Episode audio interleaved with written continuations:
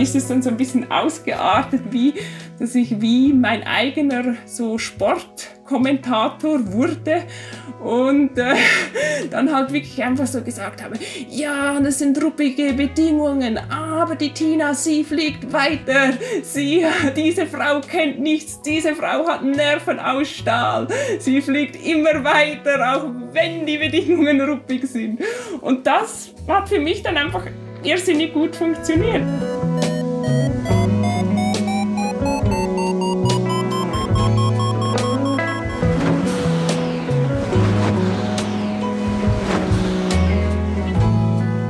Potsglitz, der Lugleits Podcast.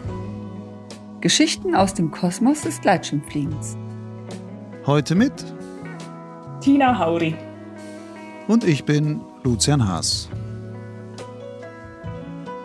Bevor jemand kommt und sich beschwert, dass ich dieser Podcast-Episode den Titel Anti-Talent gegeben habe, will ich etwas klarstellen. Natürlich ist diese Bezeichnung angesichts der Leistungen Martina Hauris zum einen ironisch gemeint.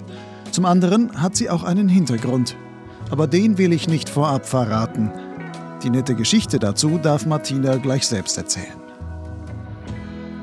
Wer mit dem Namen Martina Hauri noch nichts anfangen kann, sollte mal in den X-Contest schauen. In diesem Jahr hat Martina bereits zum zweiten Mal hintereinander die Frauenwertung der Schweizer Streckenflugmeisterschaft gewonnen. Sogar in der Weltwertung der Frauen kam sie 2022 auf Platz 2. Diese Erfolge werden umso bemerkenswerter, wenn man noch etwas über Martina erfährt. Die 34-Jährige hat erst vor fünf Jahren ihre Lizenz gemacht – ist dann aber in eindrücklichster Weise durchgestartet. Neben einer ganzen Reihe großer Streckenflüge hat sie auch schon einige Startplatzrekorde von der Schweiz bis Griechenland im Flugbuch stehen. Was sie antreibt und wie man es schafft, so schnell, so gut zu werden, darum geht es in dieser 96. Folge von Potsglitz. Martina erzählt unter anderem von ihrem Werdegang und ihrer Flugsucht, die sie mehr als 300 Stunden Airtime pro Jahr sammeln lässt. Sie gibt Einblicke, wie wichtig ihr vor Streckenflügen eine umfassende Vorbereitung ist und warum sie dennoch auch das Unbekannte reizt. Wir sprechen darüber, auf welche Widerstände sie als erfolgreiche Pilotin im noch immer männerdominierten Gleitschirmsport stößt und wie sie es schafft, Momente der durchaus vorhandenen Angst im Flug zu überstehen. Wenn dir der Podcast gefällt, dann unterstütze doch meine Arbeit als Förderer. Wie das ganz einfach und ohne jede Verpflichtung möglich ist, erfährst du auf der Website meines Blogs Lugleits und zwar dort auf der Seite Fördern.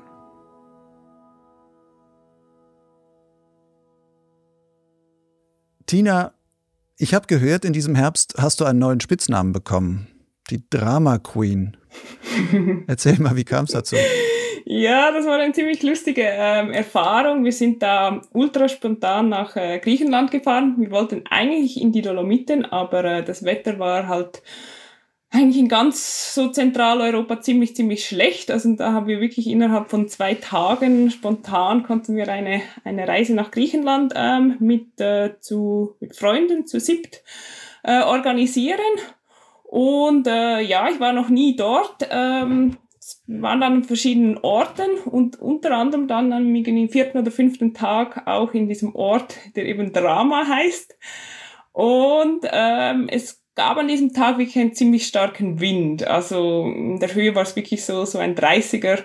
Und das sind eigentlich normalerweise nicht so die Bedingungen, die mir sehr gut liegen, die mir gut gefallen. Aber irgendwie an diesem Tag hat es dann doch irgendwie ja, habe ich mich durchgebissen, habe gekämpft und äh, ja, bin halt einfach irgendwie immer weiter geflogen. Also unser Guide hat irgendwie gesagt, ja, ihr könnt vielleicht da mal 50 Kilometer in, in die, die eine Richtung fliegen und dann in einem Ort, der äh, Paranesti heißt, landen gehen. Ich habe dann so beim Briefing noch so ganz schüchtern gefragt, dürfte man auch noch ein bisschen weiter fliegen? Und er hat dann gemeint, ja, ja, aber irgendwann wird es dann hinten im Tal schwierig, weil, weil die Landemöglichkeiten knapp werden ich bin dann ja bis nach hinten im Tal geflogen, habe dann den Sprung geschafft, quasi vorne an die Kante in Richtung Meer, bin dort noch weiter geflogen und ja, bin einfach geflogen, geflogen, geflogen, respektive einfach der Wind hat mich ja natürlich auch enormstens geschoben. Und ja, bin dann nachher gelandet und ähm, habe dann aufs Handy geschaut und da war wirklich schon eine Nachricht drauf von einem Freund, boah, das war jetzt Startplatzrekord. Und ich war wirklich völlig überrascht. Also es waren, glaube ich, 128 Kilometer, überhaupt nicht damit gerechnet. Ähm, ja, und dann habe ich das dann irgendwie gepostet, ähm, eben quasi der, einen coolen Flug gemacht von Drama und dann hat es halt nicht lange gedauert, bis ein Freund dann zurückgeschrieben hat, du bist die Drama Queen, also quasi halt, weil es der Startplatzrekord von, von Drama war. Wie haben denn die Locals, also die Griechen, darauf reagiert, dass da eine Schweizerin kommt und dann quasi ihrem ersten Flug von ihrem netten Hauptstartplatz, den sie dort haben, direkt einen Startplatzrekord aufstellt? Ja, also der, der Guide, also mich, Stelio, also mich abholen gekommen ist, hat er mir dann schon so gesagt, so, also als erstes hat er gesagt, I'm so proud of you. Und dann im nächsten Moment, ja, die Locals, die werden wohl nicht nur happy sein. Also quasi, die, ich soll sofort meinen Flug hochladen. Die wollen sich das anschauen, die hätten das irgendwie schon gehört und ja, dem, die, da, es sei noch nie jemand eben überhaupt halt so weit in diese Richtung geflogen und äh, ja, also ich glaube, sie, sie waren schon ein bisschen überrascht, dass da jemand eben aus dem Ausland kommt, vielleicht auch noch, weil es eine Frau war und, und da gleich so weit, so weit geflogen ist. Ich habe dann am einen Abend ähm, noch zwei Locals ähm, beim Abendessen äh, gesehen, aber die waren dann eigentlich wirklich ziemlich cool drauf. Die haben mir gratuliert haben mich halt wirklich gefragt, wie die Bedingungen so waren und alles und, und, und haben gesagt, ja, eben, sie, sie freuen sich für mich, aber sie werden jetzt dann auch versuchen, weiter zu fliegen von, von diesem Startplatz aus. War jetzt das Besondere von diesem Flug, dass du am Ende von diesem Tal halt noch über diese Ridge drüber bist? Genau. Dass das die Griechen sich bisher gar nicht getraut haben? Ja, also soweit ich im X-Contest gesehen habe, ist noch nie jemand dort eben hat noch diesen Sprung gemacht dann nach vorne ähm, Richtung Meer, sondern die meisten haben halt, sind wirklich einfach nur bis, bis eben dort ans Ende des Tals geflogen oder, oder sind bei weniger Wind halt einfach ein Dreieck geflogen. Ähm, ja, aber ich glaube, so, so wie ich es im Mix-Contest jetzt gesehen habe oder in Erinnerung habe, hat wirklich dieser Sprung hat noch nie jemand gemacht. Ich habe auch im X-Contest nochmal nachgeguckt und habe gesehen, du hast auch noch einen zweiten Flug dort gemacht. Und der zweite Flug ist nicht ganz so weit, aber da hast du gedreht, glaube ich, am Ende dieses Tales. Warum? Also es war, die Bedingungen waren wesentlich äh, schwieriger, weil die, die Basis, wenn ich es richtig in Erinnerung habe, tiefer war und es hatte auch irgendwie, es ist da einfach, war auch, die Wolken waren um einiges größer, es war abgeschattet, ich hatte wirklich auch Mühe, dass ich nicht, nicht gleich äh, da hinten im Tal abgesoffen bin. Ja, dann ist halt einfach so, dass mir so die, die anderen von meiner Gruppe, die waren da eben in, in diesem Paranesti und dann habe ich wirklich so gedacht, anstatt jetzt einfach noch einmal einfach den Sprung zu machen und einen riesen langen Retrieve äh, zu haben, ja, ist eigentlich doch cooler, wenn ich in Richtung der anderen Leute äh, fliege, weil ich hatte schon auch ein bisschen ein schlechtes Gewissen, weil ähm, ja, weil halt der Guide natürlich mich am Tag vorher eben ja so lange holen gehen gehen musste und dann habe ich wirklich so gedacht eben und weiter, es war eigentlich wie klar von den Bedingungen her, also weiter als am Tag vorher werde ich eh nicht kommen, eher wahrscheinlich weniger weit. Ja, und dann habe ich wirklich einfach so so gedacht, ja, schauen wir mal eben wie wie weit ich es zurückschaffe. Es war schon äh, also ich glaube nicht ganz gegen den Wind, aber schon ein bisschen seitlich gegen den Wind. Und ja, es, es war auch so ein bisschen, ja, einfach mal eine Challenge. Mal schauen, ob, wie weit ich es gegen den Wind schaffe und ob ich es tatsächlich schaffen würde, äh, da nach Paranesti zu den anderen zu kommen. Oder respektive, als ich dann in die Nähe von diesem Paranesti kam, war dann der Guide und auch meine Freunde haben gesagt, ja, versuch doch das Dreieck zuzumachen, easy, dann hast du doch mal einen Riesenflug. Und da war ich dann aber eher so, wow, ich bin jetzt langsam einfach müde. Ähm, ja, also ich, und ich, ich, ich, also ich kann mir auch nicht vorstellen, dass das tatsächlich gegangen wäre, da noch das Dreieck zu schließen, weil eben die Bedingungen wurden schon schwächer und da eben wirklich voll gegen den Wind zu pushen. Ich habe es noch so ein bisschen versucht, aber dann war da halt auch noch so ein bisschen ein Tal, wo es auch nicht mehr so viele Landemöglichkeiten ha hatte. Und ähm, ja, ich fand es dann wirklich eigentlich voll cool, in diesem Paranesti zu landen, eben bei den anderen, dass wir da dann alle zusammen waren. Fliegst du gerne so ins Unbekannte hinaus?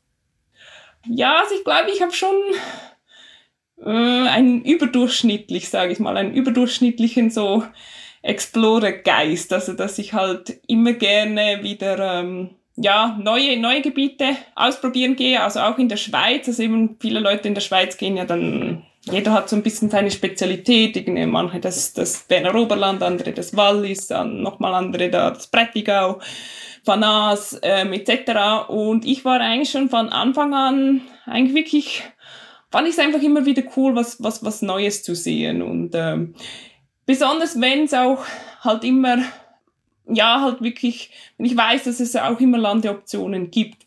Was ich nicht so gerne, wo ich Mühe habe, wenn ich dann wirklich das Gefühl habe, wow, Basis ist tief und eben ich versuche über die nächste Ridge zu fliegen, aber habe keine Ahnung, wie es da hinten aussieht. Äh, ja, da bin ich dann schon eher vorsichtig. Aber, aber grundsätzlich, wenn ich immer irgendwelche Lande Optionen sehe, wo man dann auch irgendwie noch wieder rauskommt, dann, dann mache ich schon sehr, sehr gerne einfach äh, neue Sachen entdecken. Ich denke, das ist wahrscheinlich schon auch so ein bisschen meine Hauptmotivation vom, vom Fliegen, also einfach so dieser, dieser Entdeckergeist, immer wieder neue Sachen zu sehen. Woher kommt dieser Explorer-Geist, den du da hast? Gute Frage. also wie war halt als Kind mit meiner Familie schon sehr oft ähm, in den Bergen unterwegs, fand das eigentlich ziemlich cool. Ähm, ich habe vor, ähm, das sind es wahrscheinlich auch schon etwa zehn Jahre oder so, mit dem äh, Segelfliegen begonnen, habe dann aber nie die Prüfung gemacht. Dort kann man natürlich verglichen mit dem Gleitschirm noch in, in viel mehr in, in sehr, sehr kurzer Zeit sehr, sehr viel äh, entdecken, weil ja natürlich die Geschwindigkeiten einfach sehr, sehr viel höher sind. Ja, und ich habe mal so gehört, also gerade noch eben, als ich da in der Segelflugausbildung war, Männer fliegen so, also ihre Hauptmotivation ist halt einfach so die Geschwindigkeit, Kontrolle, weiß ich nicht was. Und Frauen fliegen wegen der Aussicht. Und ich für mich würde das also, das ist einfach für mich einfach, ja, zu einem großen Teil wirklich einfach um die Aussicht, um, um, um die Vogelperspektive, ja, um, um das coole Erlebnis geht, also was, was man dabei halt alles sieht.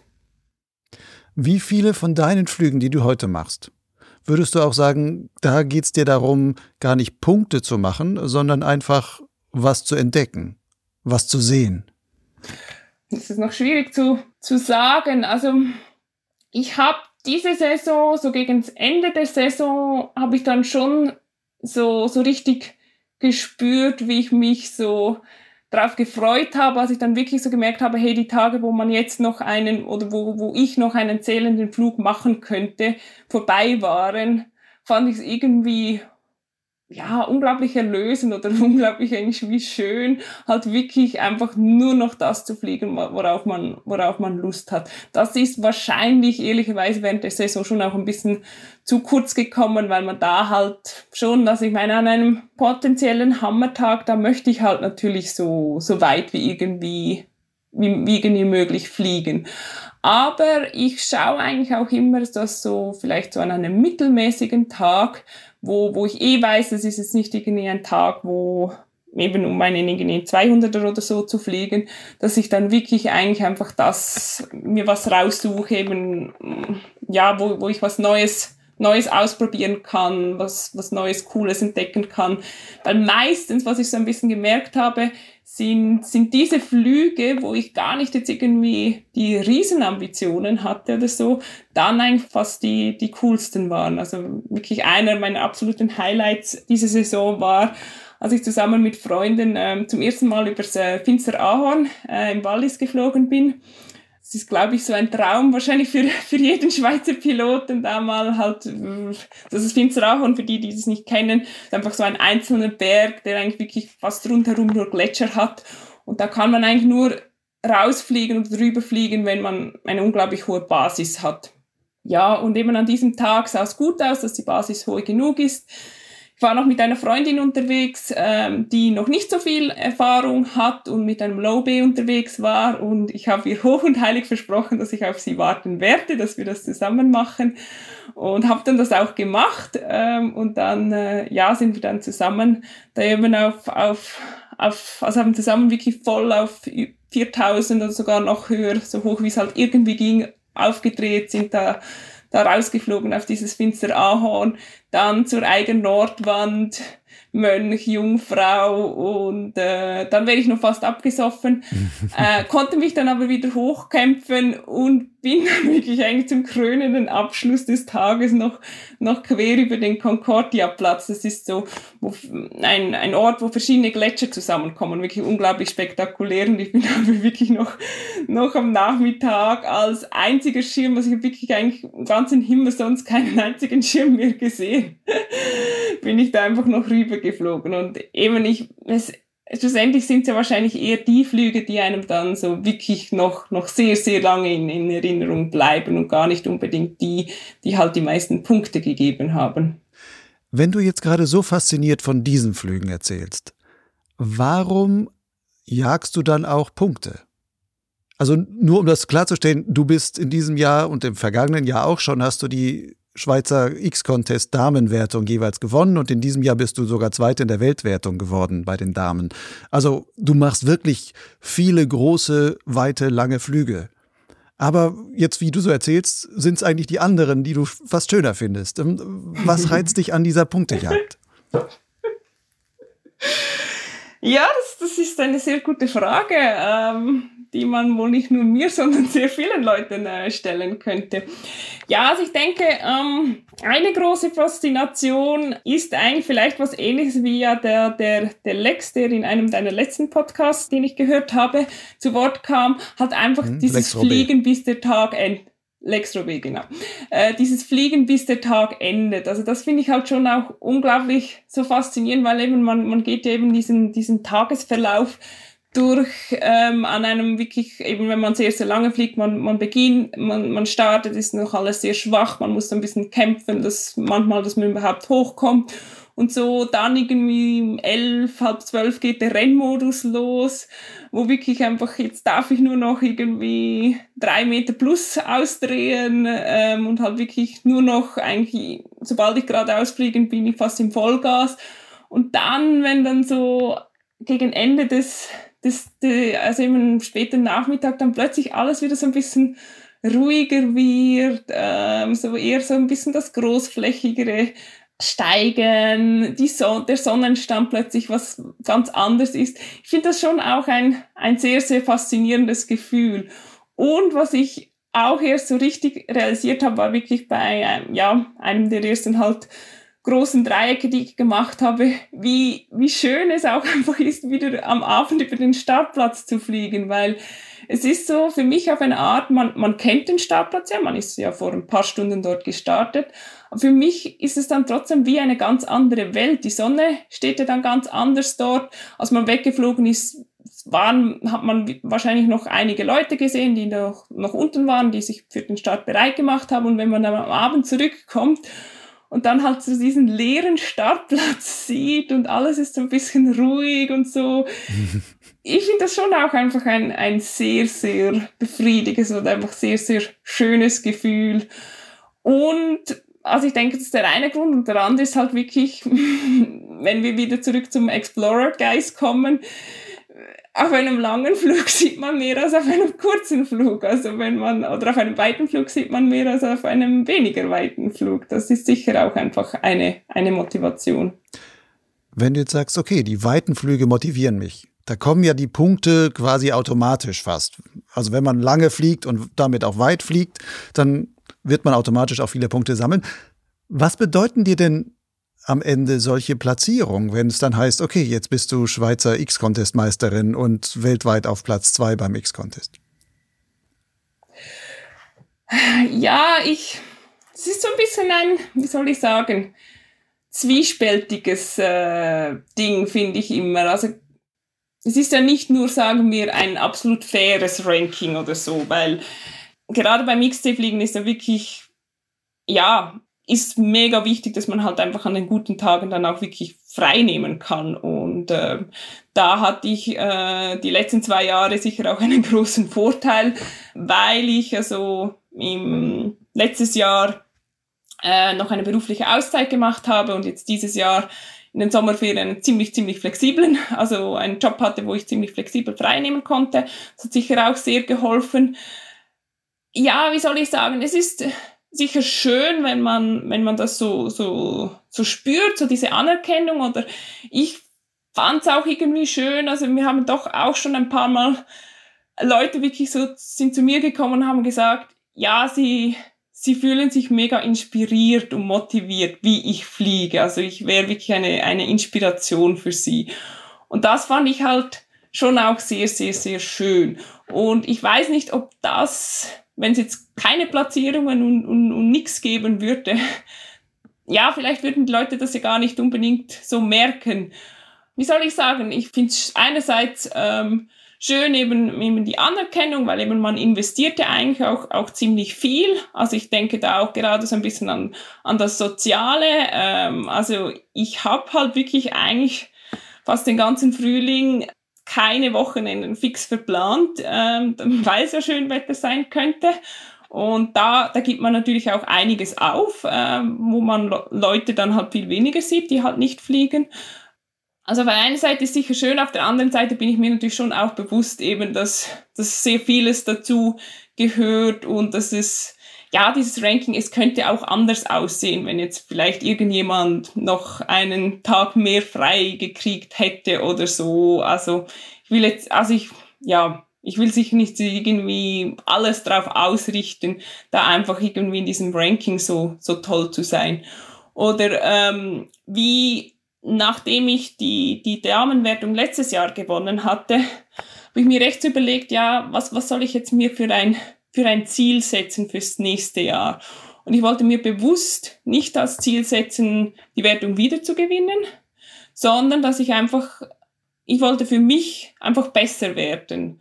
Und ähm, ja, und habe mir dann ein, ein zum Beispiel großes Ziel, das ich mir selber gesetzt hatte, war, dass, dass ich in, in vier verschiedenen Fluggebieten einen größeren Flug, also muss nicht ein 200er sein, aber einfach bewusst undefiniert gelassen, aber einen größeren Flug machen möchte. Und das habe ich mir vorgenommen. Und dann hat es trotzdem auch eben gereicht, für, für den ersten Platz nochmals zu gewinnen. Und, und eben, ich glaube, auch wenn es jetzt quasi, wenn es zum Beispiel die Ail Margelisch noch ein paar Tage mehr XC geflogen wäre, hätte es natürlich auch gut sein können, dass sie es gewonnen hätte. Aber dann wäre ich wie irgendwie nicht frustriert oder traurig gewesen, weil ich habe mir meine Ziele gesetzt. Und ich bin eigentlich happy, wenn ich, wenn, wenn ich mir, wenn ich die Ziele, die ich mir selber setze, erreiche. Das ist mir eigentlich wichtiger als, als die Rankings. Nun ist eine Besonderheit bei dir auch noch, du fliegst erst seit vier Jahren. Also du hast 2018 dein Brevet gemacht. Ähm, siehst du dich selbst eigentlich gewissermaßen als Shootingstar? Ja, wie soll ich sagen? Ja und nein. Also ich bin natürlich auch sehr, sehr, sehr viel geflogen. Und wenn jemand zu mir kommt und sagt, Tina, wie, wie werde ich so schnell gut, dann sage ich einfach, ja, dann geh viel fliegen. äh, nur in der Luft lernt man fliegen ja, es, ich habe in diesen, diesen vier Jahren, glaube ich, um die 900 Stunden Airtime gemacht. Das ist natürlich unglaublich viel. Das ist wahrscheinlich so viel, wie andere vielleicht in zehn Jahren machen oder irgendwas. Ich kenne kaum jemanden, der so auch so so viel fliegt. Das, ja, es wäre wirklich noch interessant zu sehen. Ja, ist es vor allem das? Ist es, also ich habe schon gemerkt, ich habe relativ am Anfang auch sehr sehr schnell Fortschritte gemacht ein bisschen sicher hat auch schon geholfen, eben, dass, dass ich da die, die Segelflug-Ausbildung ähm, gemacht habe, also dass ich schon so ein, ein Grundverständnis der, der Thermik, der Winde etc. hatte. Also ich bin eigentlich schon in der Flugschule, bevor äh, man das überhaupt hätte dürfen, bin ich Thermik geflogen. Also bei meiner Flugschule hieß es, man, man darf erst nach 20 Höhenflüge Thermik fliegen. Und ähm, ja, ich bin dann schon auf dem 13. Höhenflug, bin ich, glaube ich, in eine Stunde geflogen und auf dem 17. Höhenflug hatte ich eine unkontrollierte äh, Außenlandung. Also ich bin da schon ziemlich, ziemlich reingeschossen und ähm, ja, war halt auch einfach immer, immer sehr motiviert, habe nach der Schulung dann, dann, dann schnell auch den, äh, den Schirm gewechselt. Das Ligafliegen hat sicher auch sehr, sehr viel geholfen. Ähm, ja, und sonst denke ich wirklich einfach fliegen, fliegen, fliegen. Ähm, ja, so wird man besser. Wenn du so viel fliegst, ich glaube, du bist wahrscheinlich eine der meistfliegenden Pilotinnen dann in der Schweiz und sowas. Bist du auf gewisse Weise flugsüchtig? Ja. Ja, würde ich schon sagen. ja, also wie soll ich sagen, das ist wirklich an einem sehr guten Tag, wenn ich nicht fliegen gehen kann, dann bin ich schon ziemlich traurig. Ja, das, aber jetzt habe ich auch gemerkt, äh, jetzt auf den, äh, im Herbst, bin diesen Herbst auch ziemlich viel wandern gegangen und nicht hiken fly. Ich bin auch wirklich wandern gegangen, ohne Fly. Äh, bewusst, also auch, auch habe die, die Ausrüstung gar nicht mitgenommen. Ja, ich fand das aber schon auch irgendwie, irgendwie schön, da dann auch wieder so ein bisschen einen Ausgleich zu haben. Aber, aber eben während der, der Saison bin ich, bin ich schon gern. Also wenn es besonders eben, wenn es ein guter Tag ist, wo, wo man eben ja einen größeren Flug machen könnte, dann, dann bin ich wahrscheinlich schon ziemlich flugsüchtig. Nun hast du ja sicherlich auch einen Freundeskreis, der vielleicht nicht fliegt. Zumindest ein Teil davon wird äh, zu ja. der nicht fliegenden Fraktion gehören. Nun bist du vor vier Jahren da eingestiegen und hast gleich quasi alle Wochenenden da rein investiert, so wie es, wie es jetzt klingt. So, sonst kommt man ja nicht auf diese 300 Flugstunden pro Jahr so im Schnitt. Wie reagieren die denn da drauf?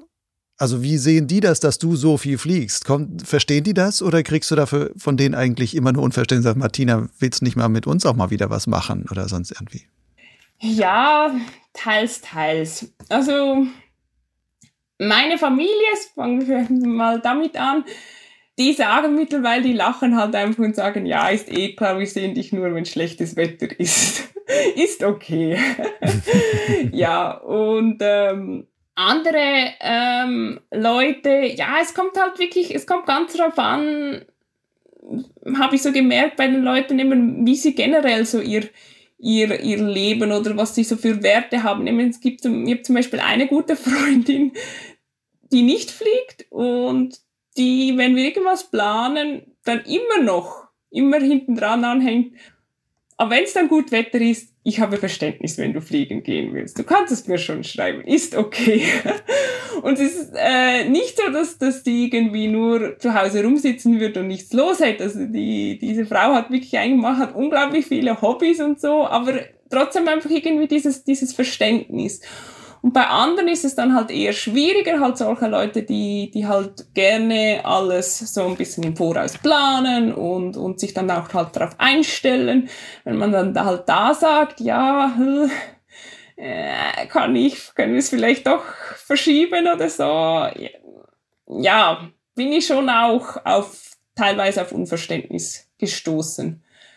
Nein, und generell muss man vielleicht noch sagen, eben, wie vor vier Jahren, also ich habe damals noch Volleyball gespielt, hatte dann eine Verletzung. Mein Arzt hat mir dann nahegelegt, halt mit dem Volleyballspielen aufzuhören, wegen, wegen Knieproblem, weil er einfach gesagt hat, ja, das könnte sonst ähm, wirklich längerfristig große Probleme geben. Das hat wirklich, es klingt jetzt zwar ein bisschen gemein oder komisch oder weiß ich nicht was, aber es hat schon auch irgendwie geholfen, dass halt ein Hobby wie weggefallen ist und, und, und ich da dann die, diese Zeit dann halt auch zum, zum, zum Fliegen äh, nutzen konnte, weil, weil beides wirklich so intensiv zu machen, das, das wäre nicht gegangen. Das waren jetzt deine Freunde, die nicht fliegen. Jetzt hast du auch Freundinnen und Freunde, die sicherlich mit dir zusammenfliegen.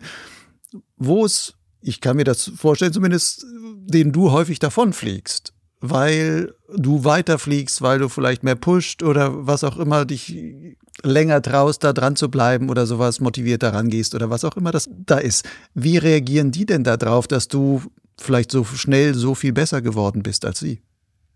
Ja, das, das auch das ist ein Punkt. Das war ist schon auch nicht immer so einfach. Also ich hatte zum Beispiel während der Flugschule ähm, habe ich habe ich ähm, ja eine, eine Frau kennengelernt und wir sind dann eigentlich ziemlich gute Freundinnen geworden, sind auch zusammen äh, auf, sogar auf zwei Flugreisen gegangen. Und ich habe nach ihr begonnen mit der Schulung. Und eben, ich, sie war für mich dann halt auch wie immer so ein bisschen das Vorbild, weil eben sie konnte eh alles viel besser als ich. Und dann, ja, hat es dann nach der Schulung halt ja, bald einmal hat schon so ein bisschen gedreht, dass eben sie ist halt nicht so jetzt irgendwie die Thermikfliegerin und äh, ja, ich eben habe wirklich schnell einmal halt immer mit, mit dem Streckenfliegen begonnen. Ehrlicherweise, ich sehe sie heute leider nicht mehr oft. Ähm, ja, weil es ist schon, schon nicht ganz so, so einfach. Und, und gleichzeitig habe ich natürlich auch neue Leute kennengelernt. Äh, ein guter Freund von mir, der Hitti, mit dem fliege ich wirklich teilweise stundenlange zusammen. Das ist wirklich mega, mega cool, dass wir ein, ein sehr, sehr ähnliches ähm, Niveau haben und das auch wirklich, dass das auch klappt, dass wir, dass wir so lange zusammenfliegen können. Ja, es, ich glaube, es ist schon auch wahrscheinlich für die anderen nicht immer ganz so, so einfach, könnte ich mir vorstellen, weil ich weiß es ja auch selber, ähm, weil ich kenne natürlich auch viele Leute, die viel besser fliegen als ich und äh, ja, ich bin auch schon häufig stand ich am Boden und alle sind weitergeflogen und über mich drüber geflogen. Es ist nicht das tollste Gefühl der Welt, wenn, ja, wenn man dann halt am Boden steht und die anderen machen Flug, den Flug des, äh, des Tages oder irgendwie halt wirklich einen irrsinnig coolen Flug. Aber ich denke, es ist halt schon auch sehr, sehr wichtig, dass dass man sich da halt wirklich auch für, füreinander freut, nicht irgendwie im Frust ähm, absäuft oder, oder, oder so. Mir hat mal ein Fluglehrer gesagt, du musst lernen, mit äh, Demut und Grazie abzusaufen. und je schneller du das lernst, desto besser. Und ähm, ja, ich, ich sage mir das jetzt wirklich. Wie gut bist du jetzt da drin, in Demut und mit Grazie abzusaufen? Ja, ich, ich, ich sage es mir jetzt wirklich auch immer selber, ähm, wenn ich wirklich so am Boden stehe und einfach so denke, Scheiße. dann sage ich, nein, jetzt eben mit Demut und Grazie quasi. Ja, es ist jetzt halt blöd gelaufen, weiß ich nicht was, aber ja, du hast auch noch einen anderen Tag oder weiß ich nicht was. Ja, ich, ich habe das Gefühl, ich bin besser geworden, also auch einfach so im Sinne von, dass ich mich schneller wieder fange und, und auch wieder fröhlich bin und, das Ganze auch ein bisschen hinter mir lassen kann, wo es hingegen vielleicht früher schon vielleicht den, den Rest des Tages gekostet hat und ja, also war äh, ja und, und jetzt quasi kann ich das eigentlich schon relativ schnell auch, auch wegstecken und einfach sagen, ja, so what eben, es gibt, es kommt wieder ein, ein neuer Versuch. War eigentlich von Anfang an klar, als du in deiner Flugschule warst, dass du ein großes Fliegertalent bist? Nein, überhaupt nicht. Nein, ich hatte da, also meine, meine fliegerische Karriere, die hing mal wirklich am, am seidenen Faden. Und äh, zwar war das so, ich habe einen, ähm, einen Schnuppertag gemacht, bin dann aber nachher vier Monate nach, nach Utrecht äh, arbeiten gegangen und ähm, eigentlich hätte ich sofort hätte ich gerne sofort mit der Schule begonnen, aber eben habe dann so gedacht, es macht jetzt irgendwie auch keinen Sinn, in Holland Gleitschirmfliegen zu lernen, wenn ich in der Schweiz normalerweise wohne. Ähm, ja, und dann habe ich mir wirklich noch den ganzen Winter überlegt, ob ich, ob, ob, ob ich das wirklich machen soll, weil ich eben das Segelfliegen habe ich angefangen, habe wieder aufgehört. Das war eigentlich alles ziemlich, ziemlich schade. Und darum habe ich mir jetzt wirklich sehr, sehr gut überlegt, ob ich das äh, machen will und dann bin ich dann eben zu, zu einer Flugschule gegangen, an den Übungshang. Und dann, nach zwei Tagen Übungshang, hat am Abend eben gab es so ein Debriefing. Wir waren eigentlich zu dritt am Übungshang und eben zu den anderen beiden hat er gesagt, ja, ihr habt es ziemlich gut gemacht. Ja, vielleicht könnt ihr morgen Mittag, morgen Nachmittag dann erst einen Höhenflug machen. Und dann hat er mich so angeschaut und dann haben wir so gesagt, du, du bist ein absolutes Antitalent. Du wirst nie auf die Höhenflüge kommen. Und das, das war wirklich, das war ein Schock. Also, ich, das, das hat der Fluglehrer zu dir gesagt. Das hat der Fluglehrer zu mir gesagt. Und ja, ich meine, mittlerweile lache ich selber darüber, aber ich meine, da im Moment, ich bin wirklich, ich bin nach Hause gegangen, unter die Bettdecke gekrochen und, und habe eine Runde geheult. Und habe gesagt, jetzt habe ich mir Monate verlegt, ob ich beginnen soll mit dem Gleitschirmfliegen. Und quasi jetzt das. Und dann habe ich aber gesagt, Tina, jetzt reiß dich zusammen, jetzt komm wieder unter diese Bettdecke hervor, geh nach draußen an die frische Luft. Dann bin ich wirklich nach draußen gegangen, so so ein bisschen rumspazieren gegangen und habe überlegt, ja, was, was, was, was mache ich jetzt? Und dann hat wirklich so, so eine innere Stimme gesagt, so jetzt, gehst du einfach zu einer anderen Flugschule. Wenn die auch sagen, bist ein Antitalent, ja, dann musst du es vielleicht akzeptieren. Aber vielleicht kann es sein, dass die sagen, ja, es ist doch nicht ganz so schlimm und, ähm, und du kannst die Ausbildung trotzdem noch machen. Ja, dann bin ich dann zu einer anderen Flugschule, zu Paraworld äh, gegangen und äh, ja, habe da nochmal zwei, zwei Tage ähm, Übungshang gemacht und dann hieß es, ja, du bist super ready für die Höhenflüge, überhaupt kein Problem. Und ja, ich fand es einfach schon ziemlich, ziemlich krass, respektive ich finde, ein, ein Fluglehrer sollte sowas wirklich einfach nie, nie, nie sagen. Also es ist ja schon ein ziemlich starkes Wort Antitalent. Also ich hätte es noch verstanden, wenn er irgendwas gesagt hätte, ja, du brauchst vielleicht mehr Zeit, bis du auf die, die, die Höhenflüge kommst oder ja, irgend sowas. Ich meine, mit so einer Aussage kann ich ja nur irgendwas anfangen, ähm, aber, aber einfach Antitalent. Also das ist ja schon, schon ziemlich, ziemlich heftig. Aber ich glaube gleichzeitig, ja, es klingt jetzt vielleicht komisch, aber hat es mich schon auch irgendwie motiviert. Also im Sinne von, als ich dann eben in der Ausbildung war, habe ich dann schon ziemlich Gas gegeben. Also im Sinne von, ich habe auch sehr viele ähm, Bücher gelesen, habe auch sehr schnell die Theorieprüfung äh, gemacht und alles. Also es hat mich in mir auch irgendwie wie vielleicht so eine Art Ehrgeiz geweckt, so aller ja, dem will ich es jetzt zeigen oder irgendwie so oder quasi ich ich gebe jetzt wirklich alles, damit es klappt. Ähm, ja, in, also ich bin einfach froh, dass ich damals wirklich den, den Willen hatte, äh, oder genug, den genug starken Willen hatte, an mich zu glauben und, und, und dass ich da zu, zu, zu dieser anderen Flugschule gegangen wäre, weil eben, also viel hätte nicht gefehlt und ich hätte wahrscheinlich einfach wirklich gesagt, ja, dann, dann ist das wohl so, dann muss ich mir ein anderes Hobby suchen. Hast du den denn später nochmal getroffen und der hat Nein. gesehen, welche Erfolge du dann wirklich als Antitalent noch erreicht hast? Nein, ich habe ihn nie mehr gesehen. Ähm, einige Freunde, also ich meine eben, das, diese, diese Story ist schon ein bisschen so der Running Gag.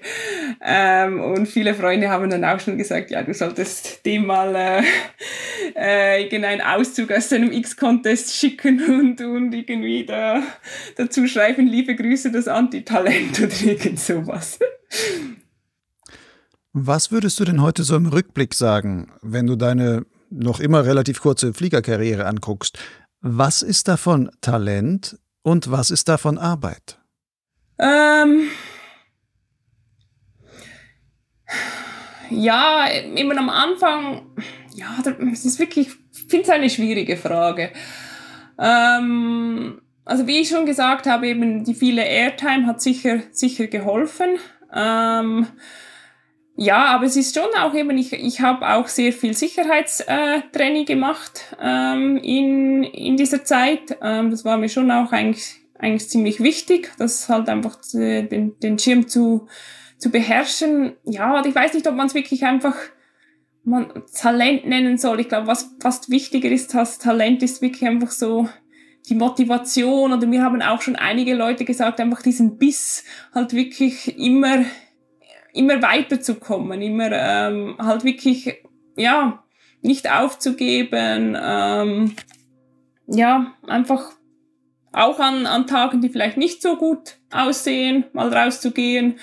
Ähm, früher hat mich das irgendwie immer so genervt, wenn, besonders wenn so ein Tag war, wo nicht so hohe Basis war, habe ich so gedacht, ah, jetzt oh, ist so mühsam, weiß ich nicht was. Und mittlerweile denke ich immer so, das ist ein gutes Training, weil eben meistens hat man ja auch auf einem wirklich sehr, sehr langen Flug äh, die eine oder andere Baustelle oder dass mal eine größere Abschattung kommt und wo es einfach dann wirklich nicht mehr darum geht, jetzt irgendwie mega schnell zu fliegen oder irgendwas, sondern einfach oben zu bleiben, äh, das Ganze zu überleben. Ähm, und ja, und eben, wenn es dann so, so, so in, auf Schweizerdeutsch sagen wir ein Knorzi-Flug, also ein äh, wirklich, wo ein Rumgeknorze ist, äh, dann denke ich mir einfach, ja, das, das ist gutes Training. Vielleicht macht dieses Training am, am Tag X dann den Unterschied, dass, dass ich eben weiterfliegen kann und nicht am Boden stehe. Mhm. Bereitest du dich denn neben solchen knarzigen Flügen zum Training, die dann zufällig auch mal auftreten und wo du sagst, ah, das ist jetzt mein Trainingsflug, bereitest du dich denn in irgendeiner anderen Weise auch gezielt auf große Flüge vor? Ja, ja, ich bin schon sehr die, die Planerin. Ähm, also eben, ich denke speziell durch das, dass ich auch sehr gerne eben immer wieder in, in neue Gebiete gehe, ähm, hat mir das Planen, also habe ich das halt eigentlich auch schon sehr, sehr früh gemacht und ähm, ja, und Plan ist für mich wirklich sehr, sehr wichtig. Ich weiß, viele Leute sagen so, ah, das nervt sie, das machen sie nicht, äh, das, das Zeitverschwendung oder weiß ich nicht was. Und ich sage dann immer, ja, es ist für mich ist auch Zeitverschwendung, wenn ich irgendwie dann nach vier Stunden auf dem Boden stehe, weil ich irgendwie nicht gecheckt habe, dass das eine Schlüsselstelle ist, die ich mit einer guten Planung vielleicht ja, im Kopf gehabt hätte, dass, dass ich da genügend aufdrehen muss. Ähm, das, das ist, das ärgert mich eben mehr, als irgendwie halt am Abend zwei, drei Stunden an, an, an den Computer zu sitzen und, und, und das halt wirklich anzuschauen. Und eben mit Planen meine ich, ähm, ich gehe häufig halt eben so auf den X-Contest schauen, was ich so ungefähr fliegen will. Dann suche ich in einen Tag, wo im Idealfall vielleicht, weil ich weiß, dass, dass dort irgendwie auch ähnliche Wetterbedingungen waren, also oder sicher, sagen wir mal von der Jahreszeit her, suche ich mir irgendwie ein paar Flüge ra raus von, von irgendjemandem. Und dann äh, blende ich mir die Airbodies ein. Ähm, und bewusst auch solche, wo eben nicht so lange Flüge sind. Und dann schaue ich mir an, wo sind die abgesoffen und warum und ja, versuche dann daraus ein bisschen meine Schlüsse zu ziehen, weil eben da, wo halt dann immer ein paar Leute auf der Strecke bleiben, also am Boden stehen, das, das sind ja dann eigentlich die, die Schlüsselstellen. Und dann versuche ich mir das wirklich einzuprägen. Ah, okay, vor dieser und dieser Querung muss ich wirklich Höhe machen und auch wenn es Zeit kostet und alles. Ähm, ja, und, und ich denke so, es, es würde sicher auch ohne Planen gehen. Aber ich denke, man kommt halt wie gerade in einem Gebiet, das man nicht so gut kennt, kommt man halt mit Planung schon auch schneller zu einem, zu einem, oder mit weniger Versuchen zu einem größeren Flug. Wenn man das halt wirklich die Schlüsselstellen und alles im, ein bisschen im Kopf hat. Heißt für dich denn Planung, du guckst dir das jetzt nur im X-Contest an und hast das dann mal gesehen oder gehst du dann auch quasi auf Google Earth und versuchst mal diese Strecke dir dort anzugucken? Ähm, setzt du dir auch, keine Ahnung, 40 Wegpunkte für eine Strecke, wo du sagst, okay, die fliege ich dann alle entsprechend ab? Oder sind das einfach nur, dass du sagst, okay, ich habe meine drei Dreieckspunkte, wo ich sage, das sind so meine Eckpunkte, die ich vorgeplant habe und das reicht mir und den Rest fliege ich dann irgendwie? Ja, es, es kommt ganz darauf an, wie gut ich das Ge Gebiet kenne. Wenn ich wenn ich es noch nicht so gut kenne, dann setze ich mir in der Tat ziemlich viele Wegpunkte und zwar auf halt wirklich so die größeren äh, Thermic-Hotspots, einfach so als Orientierung. Und ich habe auch schon gemerkt, dass mir das auch einfach mental hilft. Also wenn ich dann auf meinem Gerät sehe, ähm, ja, da habe ich, hab ich einen, einen, einen Punkt gesetzt. Also da, da muss ein Thermik-Hotspot sein, dass ich wirklich dann einfach dahin fliege und sage, ja, da muss es jetzt gehen. und äh, meistens geht's dann auch irgendwie. Also ja. Und mittlerweile eben für, für Gebiete, die ich relativ gut kenne, wie zum Beispiel das Tessin, da gehe ich natürlich dann eher in die Richtung, dass ich nur noch irgendwie die, die Wendepunkte ähm, setze und, und nicht mehr irgendwie tausend Punkte dazwischen. Aber, aber ich finde eben wirklich so für, für Gebiete, die ich noch nicht so gut kenne, hilft es mir schon, wenn ich da eben äh, die, die Punkte habe. Und du hast ja noch Google Earth angesprochen. Also was ich mir manchmal dann auch noch anschaue, wenn ich es noch nicht so gut kenne und ja, wie es aussieht mit, mit, mit Landeplätzen. Also wo kann man einfach quasi versuchen gehen und wenn es nicht nicht gut geht und man absäuft, äh, kann man gut landen, kommt man vielleicht sogar idealerweise auch mit, mit öffentlichem Verkehr wieder weg oder es hat zumindest eine Straße, wo Autos fahren, wo, wo man wieder rauskommt und wo ist dann doch eher Wandern angesagt.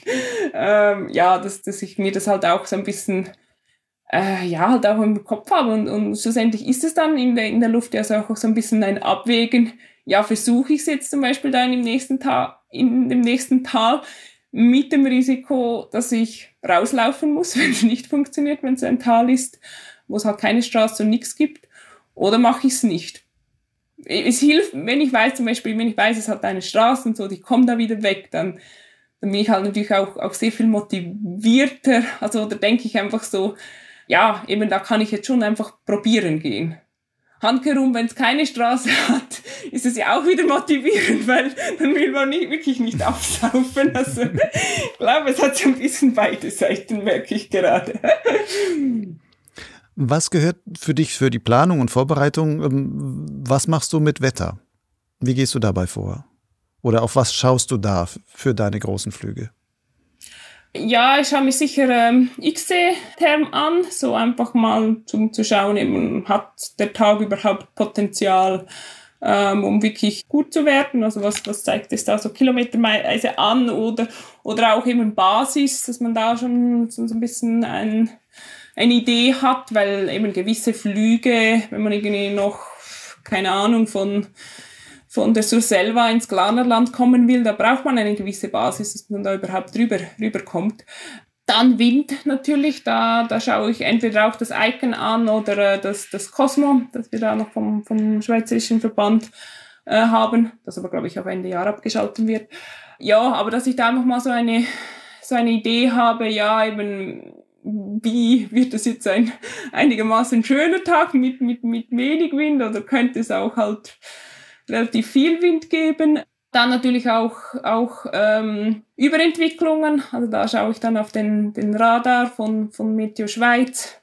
Was ich eigentlich grundsätzlich auch, auch gerne mache, ist halt einfach auch Modelle zu, zu vergleichen und, und, und da dann halt wirklich so, ja, wenn, wenn, wenn alle Modelle das Gleiche sagen, dann wird es ja wahrscheinlich schon so kommen. Aber wenn alle Modelle so ein bisschen was anderes sagen, dann dann sage ich mir auch wirklich, dann rede ich mir auch selber ein, Tina, das ist jetzt ein, ein Wundertütetag, also da, da weißt du nicht, was du kriegen wirst. Und, und, und das hilft mir dann auch so ein bisschen die Erwartungen runterzuholen, dass, dass ich dann auch denke, okay, es könnte sehr gut werden, aber es könnte gerade so gut auch nicht so gut äh, sein. Und dann, dann halt auch wirklich noch so ein bisschen das Abwägen, wenn es jetzt ein bisschen nicht einfach ist zum Freinehmen und, und eben alle Modelle sagen, ein Modell sagt gut, alle anderen eher nicht so gut, dann sage ich dann eher, okay, dann gehe ich halt arbeiten.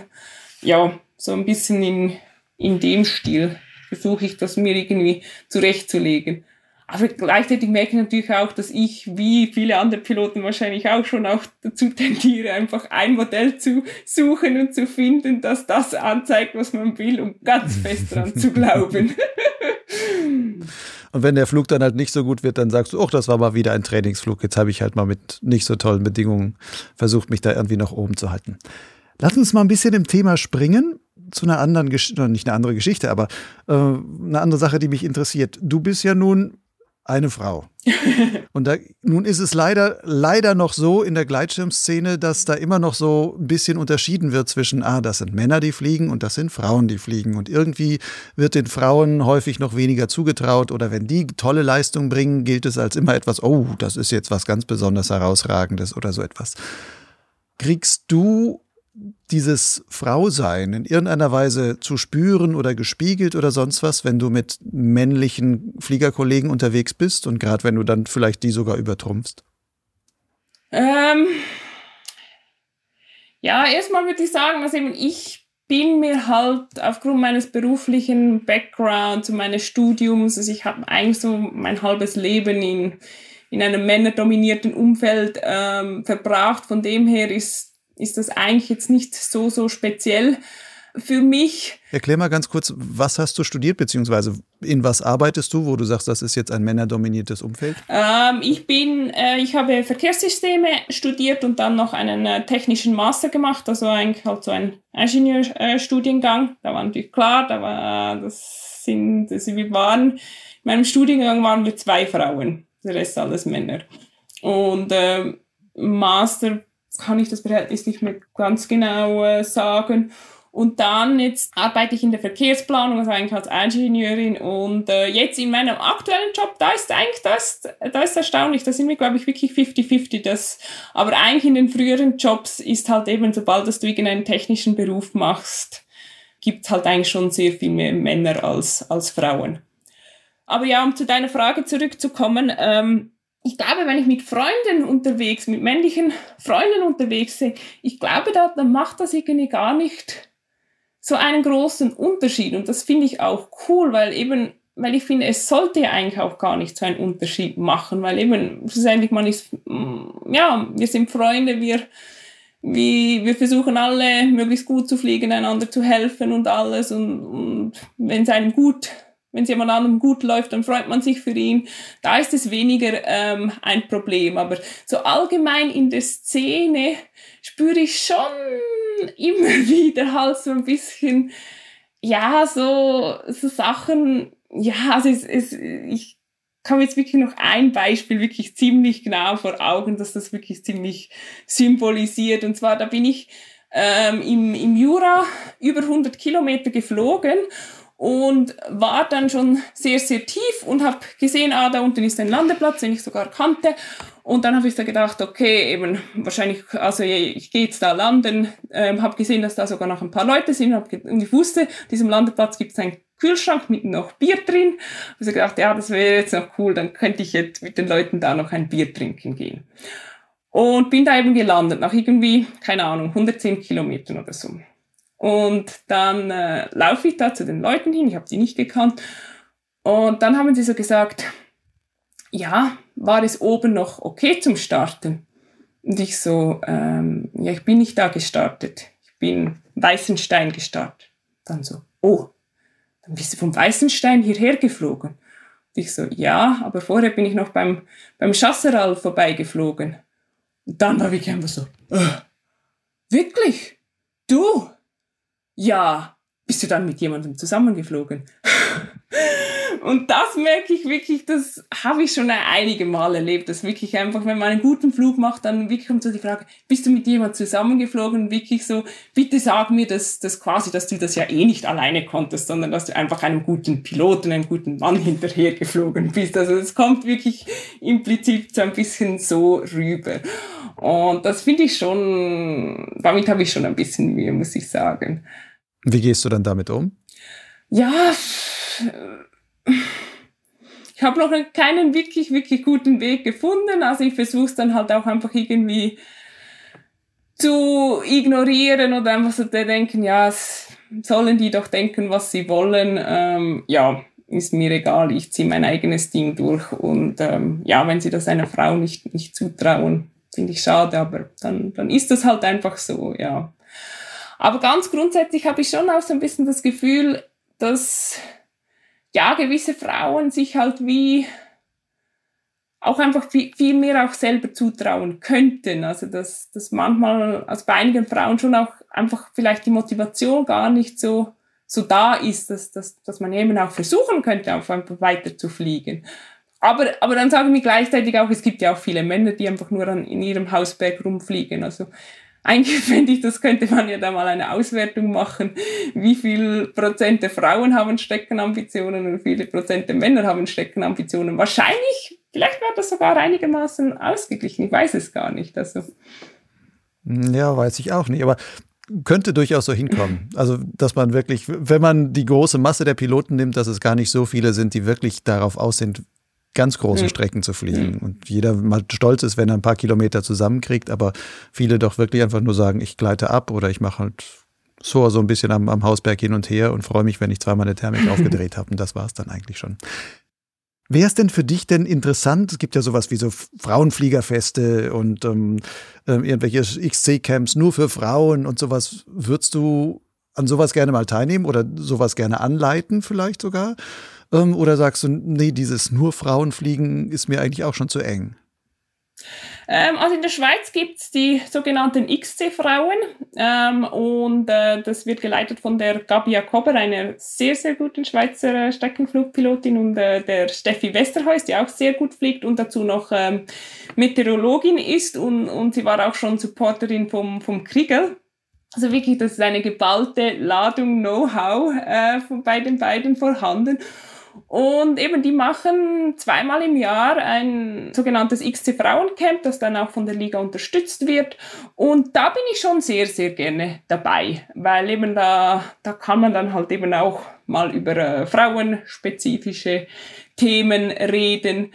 Aber ich habe sowieso das Gefühl, all diese Frauen, die da dabei sind, äh, die sehen das ähnlich. Also für die ist es schön, mal eben mit Frauen unterwegs zu sein, aber die gehen sonst auch, so wie ich, sehr viel auch einfach mit Männern fliegen. Also dass das nicht irgendwie so ist, dass wir uns nur wohlfühlen würden, wenn, wenn Frauen unterwegs sind. Überhaupt nicht. Also meiner Meinung nach ist es eigentlich wirklich wichtig, dass man mit Leuten unterwegs sind, die auf einem ähnlichen Niveau fliegen, von denen man viel, viel lernen kann. Und ob das jetzt Männer oder, oder Frauen sind, ja, das ist eigentlich wie, wie sekundär, habe ich das, das Gefühl.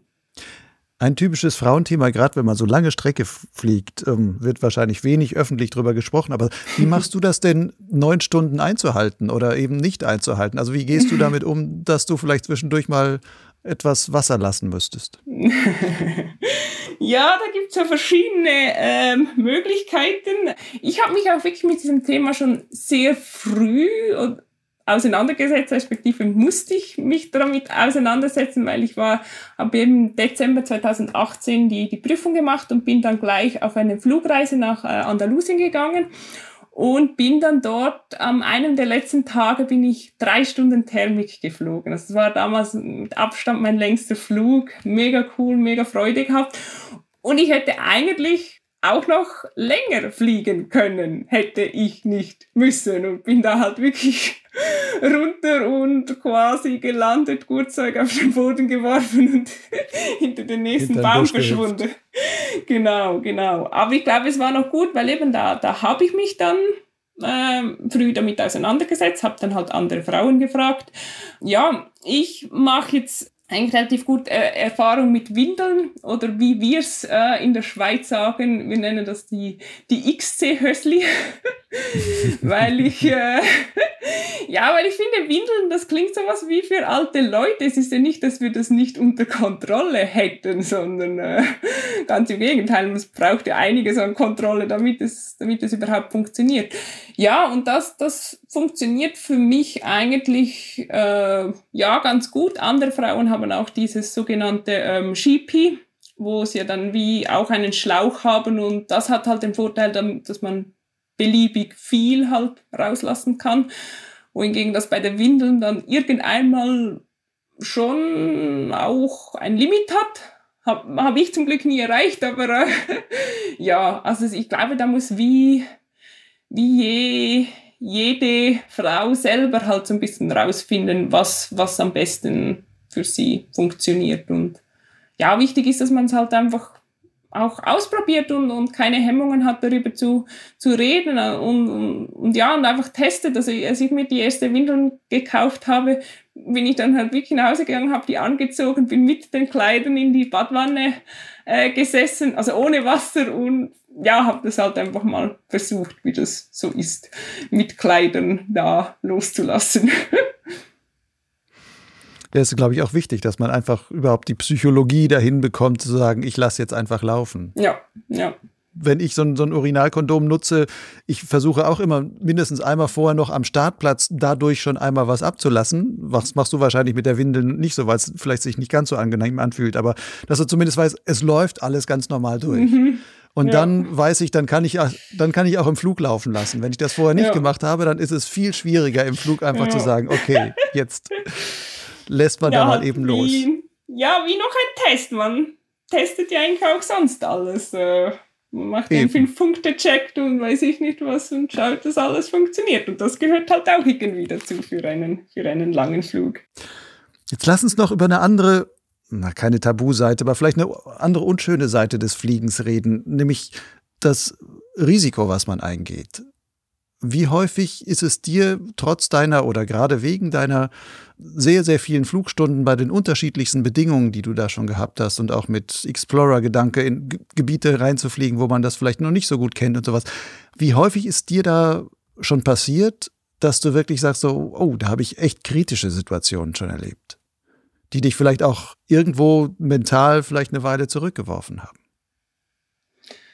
Ja, ich habe schon die eine oder andere ähm, kritische Situation erlebt. Die allererste erstaunlicherweise schon am Low B und mit einem Sitzgurtzeug, wo es mich eingetwistet hat. Also ich bin eigentlich wirklich in, an der Rigi in eigentlich eher ruhigen Bedingungen, habe ich gedacht, äh, geflogen und dann hatte ich wirklich so 70 Prozent Klapper und es hat mich 180 Grad rumgenommen und äh, das war dann schon, das war glaube ich sogar noch vor meinem ersten Siku, äh, den ich gemacht habe und das, das war dann schon so ein bisschen wow.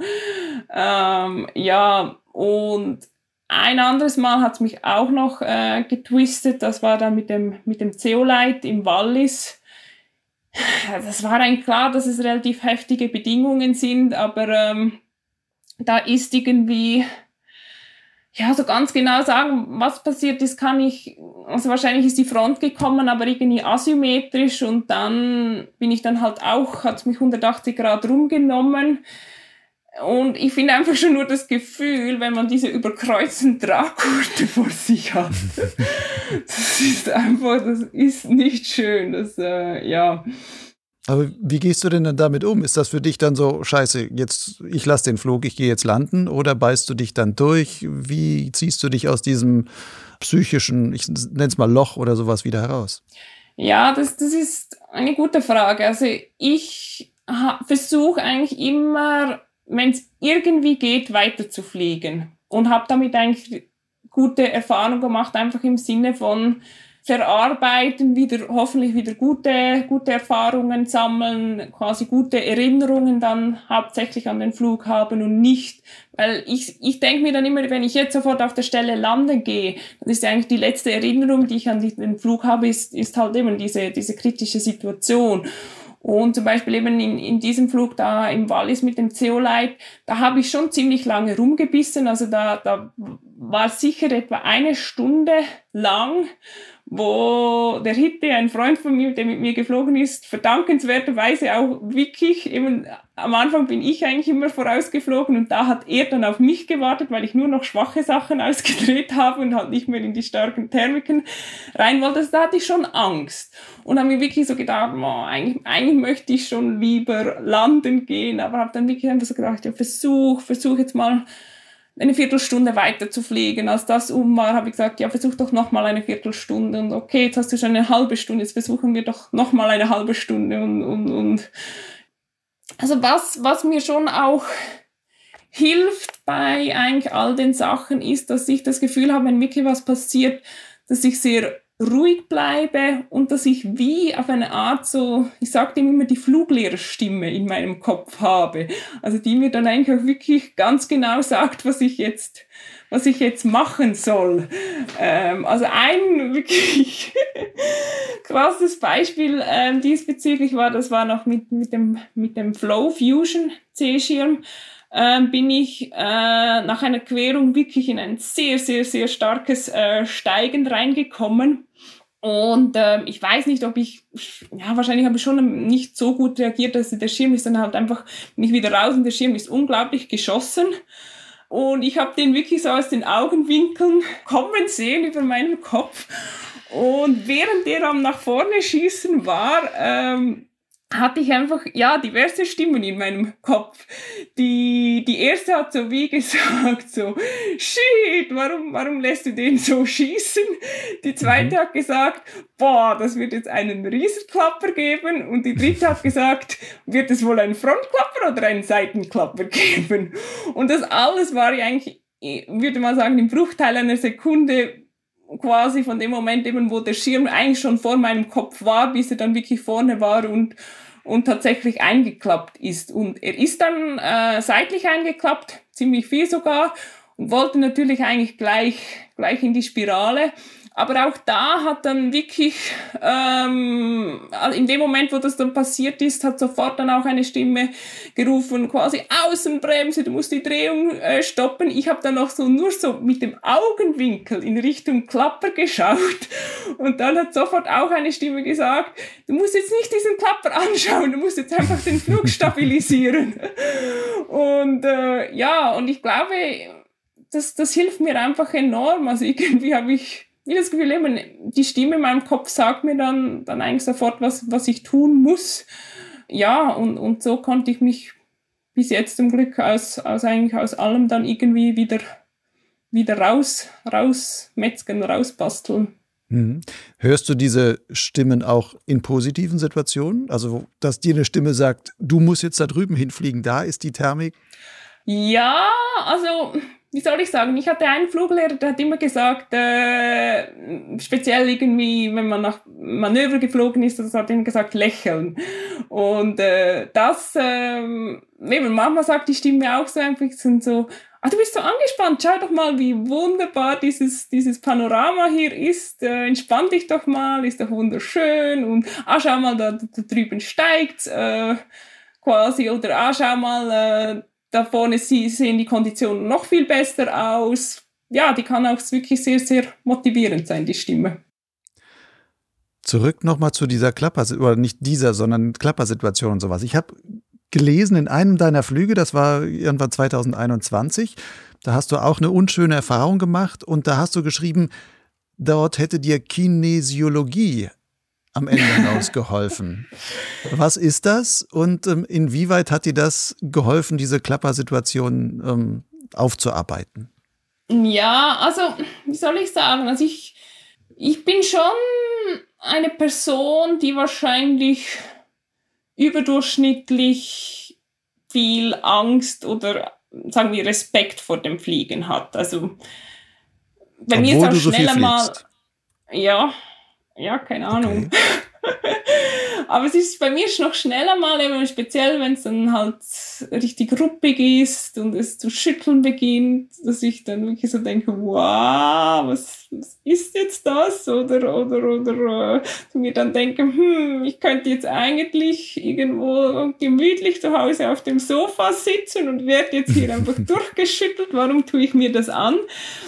Eine Zeit lang hatte ich auch wirklich ziemlich gekämpft, so ein bisschen mit dieser Absturzangst. Also ich hatte mal, ähm, bin mal mit einem zusammen geflogen, der den Flow Fusion, also den gleichen Team, den ich damals hatte, Test geflogen ist. Und der ist dann wirklich in, in sehr, sehr äh, rauem Gelände, musste er den Notschirm werfen und äh, ja, ist dann da am Notschirm runtergekommen. Und das ist mir schon sehr, sehr eingefahren. Also er blieb zum Glück unverletzt, aber es war, er ist wirklich in sehr, sehr steilem Gebiet äh, runtergekommen. Ich habe dann auch der, der Rega, also der, der, der Rettung per Helikopter äh, angerufen. Und, und weil ich mir gedacht habe, eben, selbst wenn er unverletzt ist, wird er da wahrscheinlich ohne Hilfe, ohne Equipment nicht rauskommen. Äh, das war dann auch so.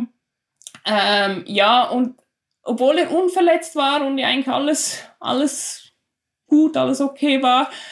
Ja, also, also einfach so diese, diese eben diese, diese krassen Felswände, dieses raue Gelände hat dann doch irgendwie ziemlich Spuren hinter mir, in mir hinterlassen, im Sinne von, dass immer, wenn, wenn ich irgendwo so an so, ja, halt Orten geflogen bin, wo ich so wirklich berechtigterweise das Gefühl habe, ja, wenn ich jetzt da am Notschirm äh, runtergehen würde, wäre es nicht so äh, gesund äh, ja, dass ich mich vor dem gefürchtet habe. Und eben auf eine Art ist es ja berechtigt, aber auf die eine andere Art darf man ja schon auch nicht die ganze Zeit einfach rumfliegen und immer denken, ja, könnte ich jetzt hier mit dem Notschirm runtergehen.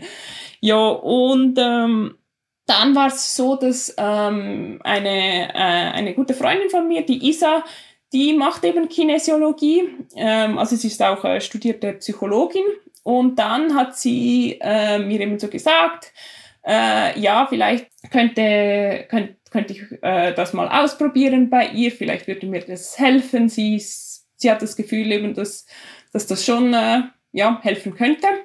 Und dann zuerst war ich schon ein bisschen skeptisch und eben ich wusste auch gar nicht so genau, was es eigentlich äh, ist, aber habe mich dann einfach wirklich dem, dem hingegeben und dann ja, war, war ich in so einer Session und es ist auch schwierig, das jetzt so zu erklären. Also ich glaube, das muss man schon fast irgendwie wie erleben oder ausprobieren.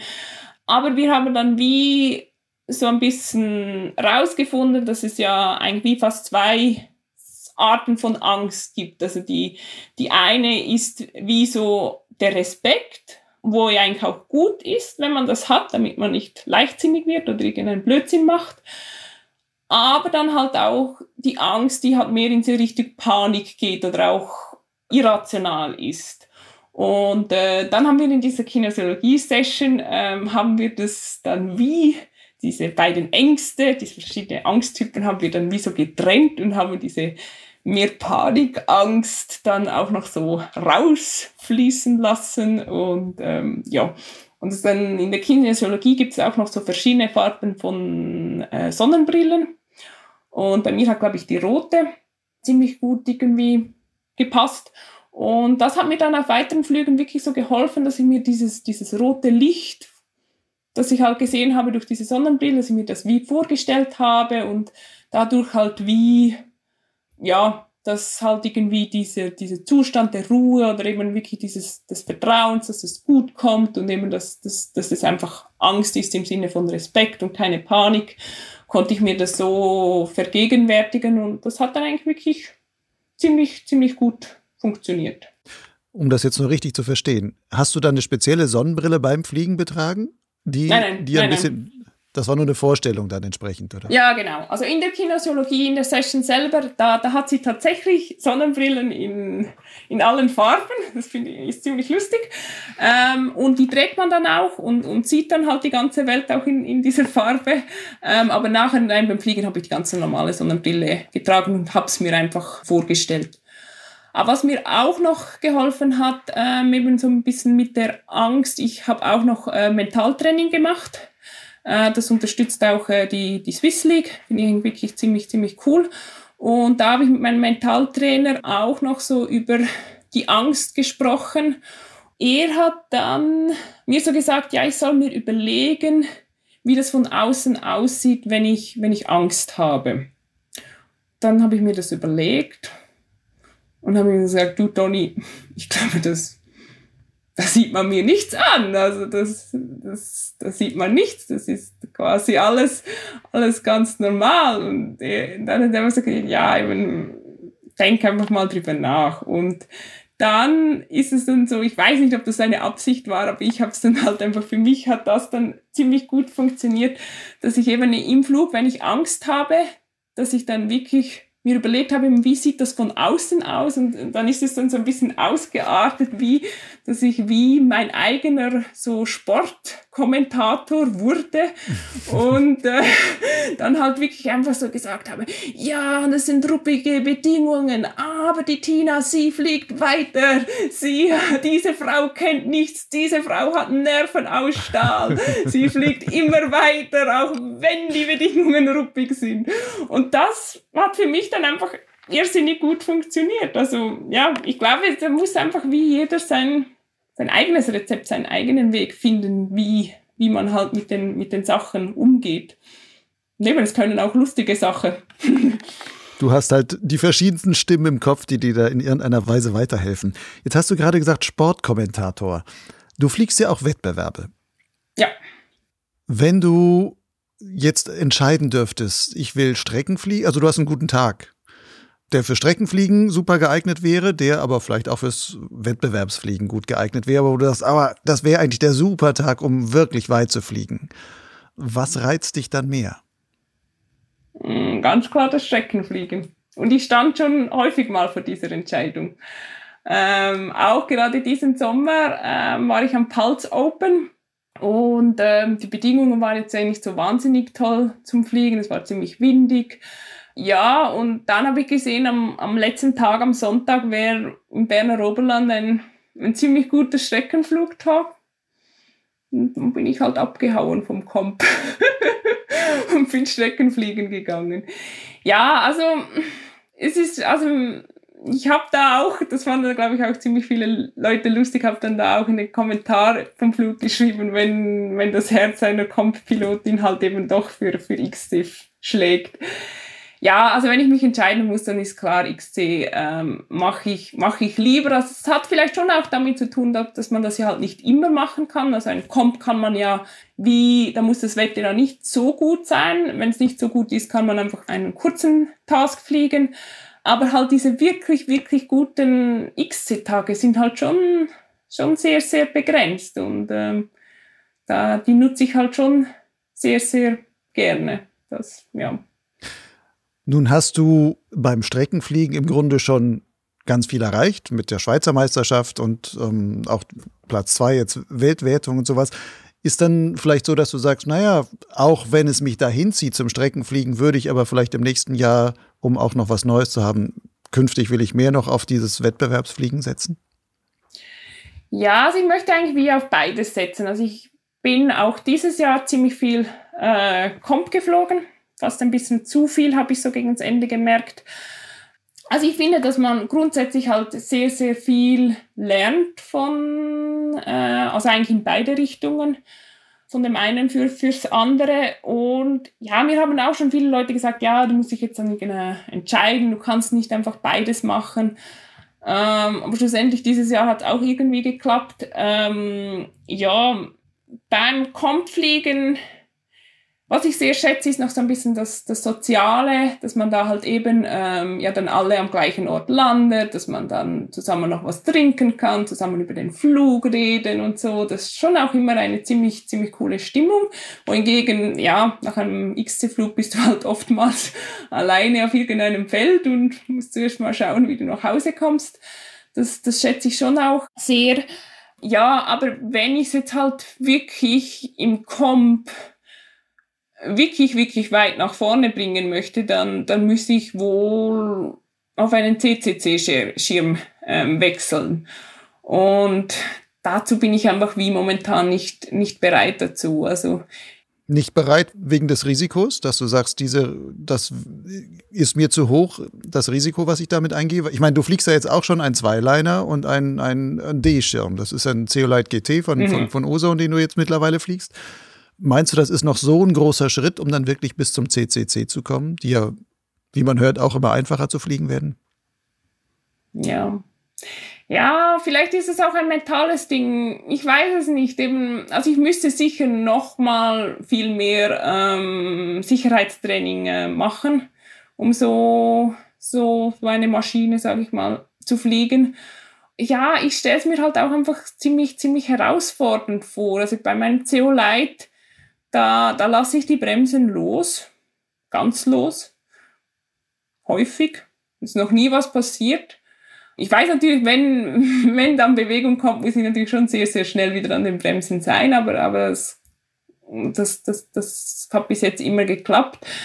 Und eben so kann ich auch zehn Stunden fliegen und ich weiß auch gar nicht eben, ob ich mental einfach genug stark wäre, zehn Stunden lang so ein, so ein Ding zu fliegen und ich möchte eben schon irgendwie alles mit, mit dem gleichen Schirm machen. Jetzt einfach irgendwie für den Wettkampf ein CCC-Schirm und sonst ein, einen anderen. Ja, ich weiß es nicht. Und ja, eben die, so ein Schirm, die, die, die Margen sind natürlich halt einfach kleiner, dass wenn irgend, irgendetwas ist.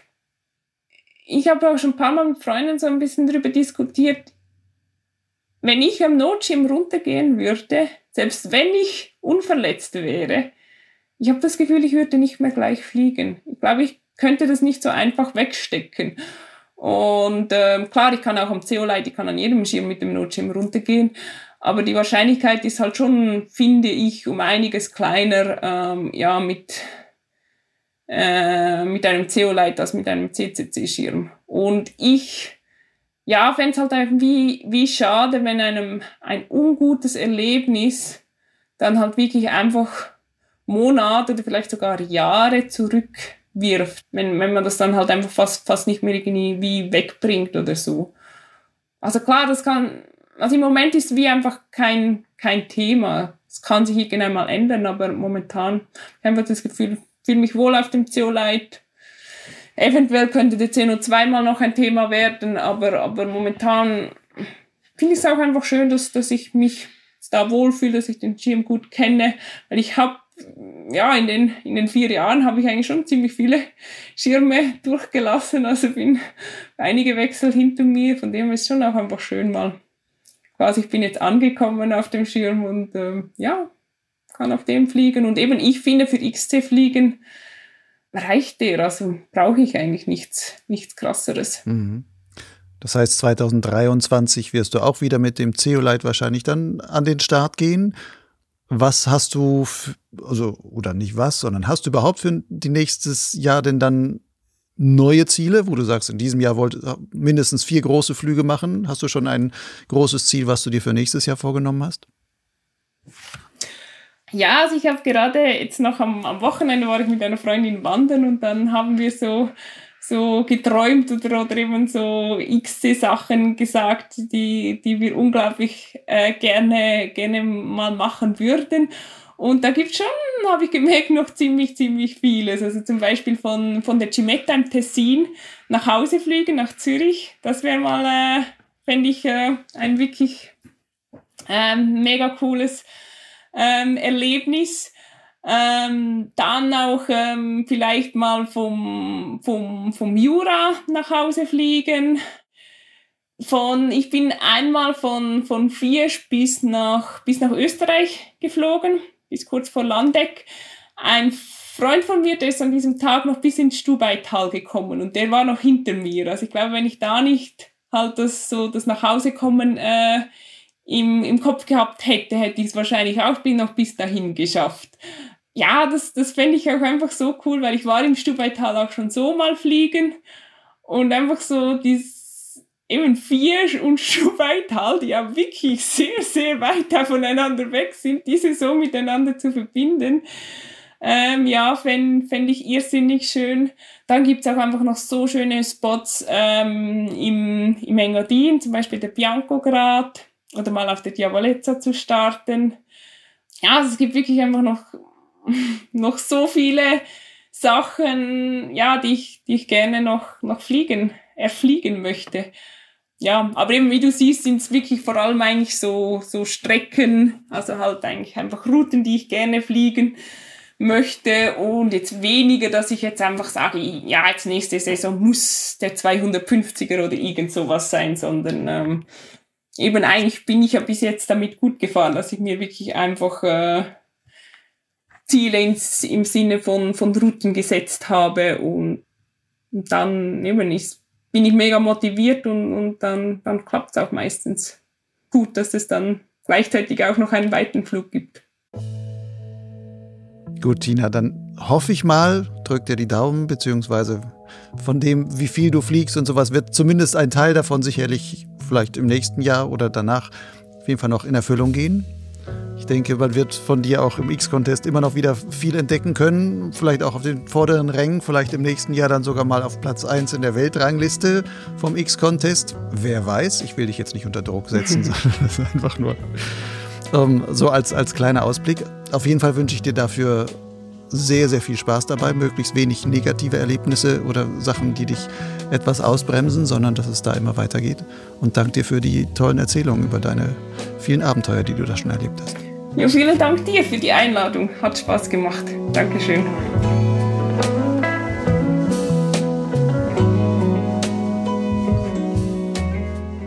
Potsglitz ist der Podcast des Gleitschirmblogs Lugleitz.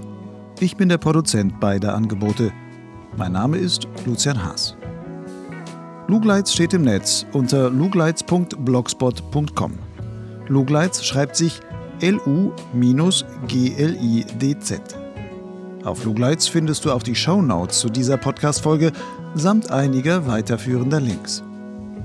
Wenn du schon ein Förderer von Potsglitz und Lugleitz bist, danke.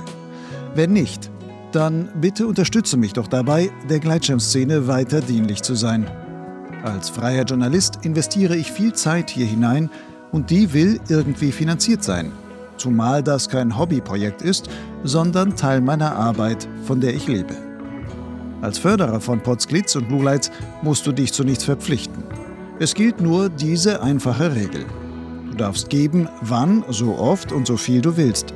Das kann ein einmaliger oder auch wiederkehrender Förderbeitrag sein. Du entscheidest. Zahlungen sind ganz einfach per PayPal oder Banküberweisung möglich. Alle nötigen Daten findest du auf meinem Blog Lugleitz und zwar dort auf der Seite Fördern. Falls du dir unsicher bist, welche Summe vielleicht angemessen wäre, dann mache ich dir einen unverbindlichen Vorschlag.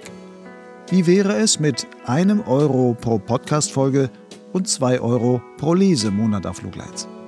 Selbst übers Jahr zusammengerechnet ist das für dich immer noch günstiger als die Abogebühren eines klassischen Magazins. Übrigens, ich bin stets auf der Suche nach weiteren interessanten Gesprächspartnern mit hörenswerten Geschichten aus dem Kosmos des Gleitschirmfliegens. Hast du einen Vorschlag? Dann erzähle mir davon und schicke, wenn möglich, gleich auch die Kontaktdaten. Am besten per E-Mail an lugleitskontakt@gmail.com.